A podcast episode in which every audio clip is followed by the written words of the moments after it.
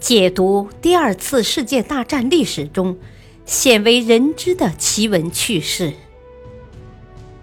全景二战系列之二战秘闻》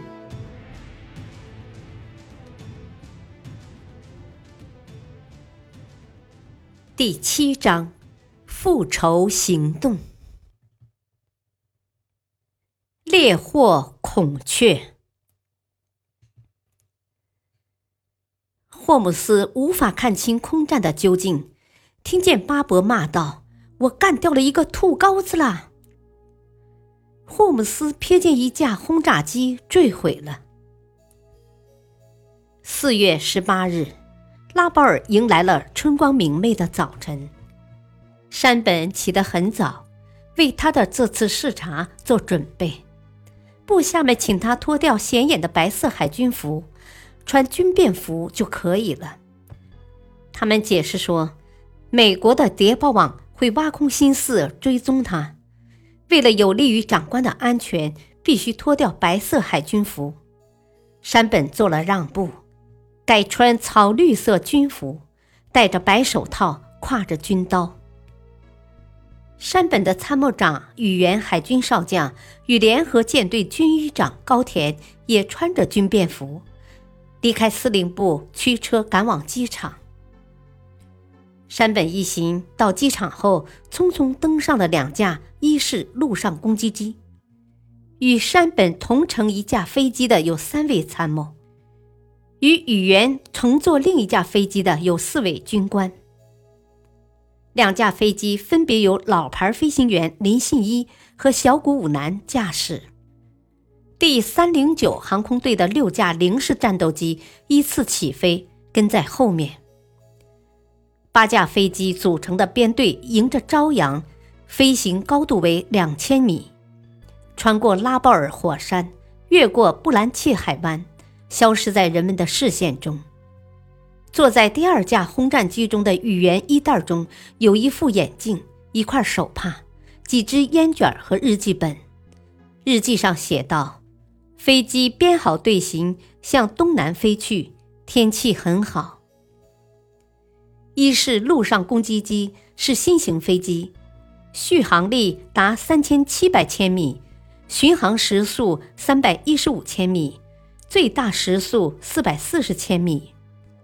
三菱公司的设计师们为了增加它的续航力，牺牲了装甲，使它们不堪一击。因此，飞行员把它称为“飞行雪茄”，可见其脆弱。他们已经飞了一个半小时，山本的机队降至七百米高度，顺着布甘维尔的海滨飞行。机械师递给宇垣一张纸条：“七时四十五分到达巴拉勒。”宇垣看了一下手表，时间为七时三十分，美国时间九时三十分。飞机将在十五分钟内到达巴拉勒，不久他们就能视察了。兰菲尔和巴伯看到为首的那架轰炸机突然转向九十度，另一架轰炸机逃向海岸，正好朝兰菲尔和巴伯飞来。兰菲尔让机炮瞄准一架日战斗机，连连开炮，零式战斗机上下翻飞，与美机作战。巴伯飞越南岸，向下冲到岸上去截落日轰炸机的退路。据他回忆，我向他开火了。我每一次开炮，他都颤抖。轰炸机开始冒烟，但没起火。巴伯猛烈扫射敌轰炸机，样子可能是失速。飞行员被击毙，驾驶杆被扳回了。只一瞬间的功夫，三架零式战斗机从右边向他扑来。巴伯贴着丛林超低空飞行，两架闪电式战斗机高速俯冲，赶跑了追击巴伯的零式战斗机。兰菲尔爬入高空后，又向下寻找那架轰炸机，看到一架敌轰炸机在树丛上掠过，飞向卡西利。这时，两架零式机从右侧冲下来，掩护轰炸机。兰菲尔紧追不舍，向轰炸机猛烈开炮，两架零式战斗机扑过来，炮弹从兰菲尔的机头上擦过去，轰炸机一头栽进丛林，爆炸了。兰菲尔和巴伯几年后才知道，他们攻击的是山本乘坐的轰炸机。第二架轰炸机发狂似的规避，宇垣看到山本的座机的烈焰燃遍了机身，太可怕了。从山本座机第一次急转弯直到坠毁，时间不到二十秒钟。宇垣浑身打颤，祈祷山本绝处逢生。宇垣的座机向摩伊拉角方向逃去，穿过海岸线。霍姆斯看见兰菲尔单独冲向零式机群，他几次想甩掉副油箱，时速达到五百六十千米，但仍然失败了。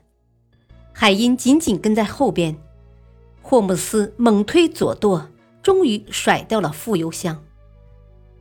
霍姆斯无法看清空战的究竟，听见巴伯骂道：“我干掉了一个兔羔子了。”霍姆斯瞥见一架轰炸机坠毁了。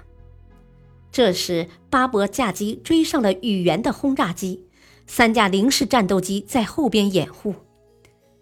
此后的几秒钟，霍姆斯让海因去对付右边的那架零式机，他从左边冲过去，接连干掉了两架零式机。霍姆斯的时速达到六百八十千米，一下子冲到了巴伯前面，整个飞机都颤动着，子弹射向轰炸机。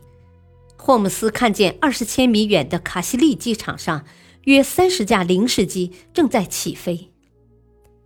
霍姆斯紧追不舍，不停地射击，眼看就要相撞了。他飞到轰炸机的下方，险些扎进海里去。轰炸机坠毁了，巴伯飞过来向轰炸机开炮。宇垣回忆，机械师突然栽倒，几个人已经血肉模糊。石井躺在他跟前，断了气。林信一用力拉驾驶杆，已经来不及了。对于这次空战，巴伯回忆道：“一架零式向我扑来，霍姆斯冲上去把他干掉了。正在这时，海因的飞机起火失踪了。”米歇尔感到奇怪：日海军只派六架零式机护航。如果是美国的一位大人物，是会有很多的战斗机护航的。语言弄不清是怎么从轰炸机里钻出来的，他游过海面上燃烧的航空汽油，死里逃生。米歇尔的机队伏击山本的座机成功后，向瓜岛发报，老爹见了黄鼠狼，随后美机队都安全返航了。哈尔西十分满意，立即复电，祝贺你们在猎获的鸭子中有只孔雀。为了犒劳飞行员，哈尔西派人运去两箱最好的战斗牌威士忌。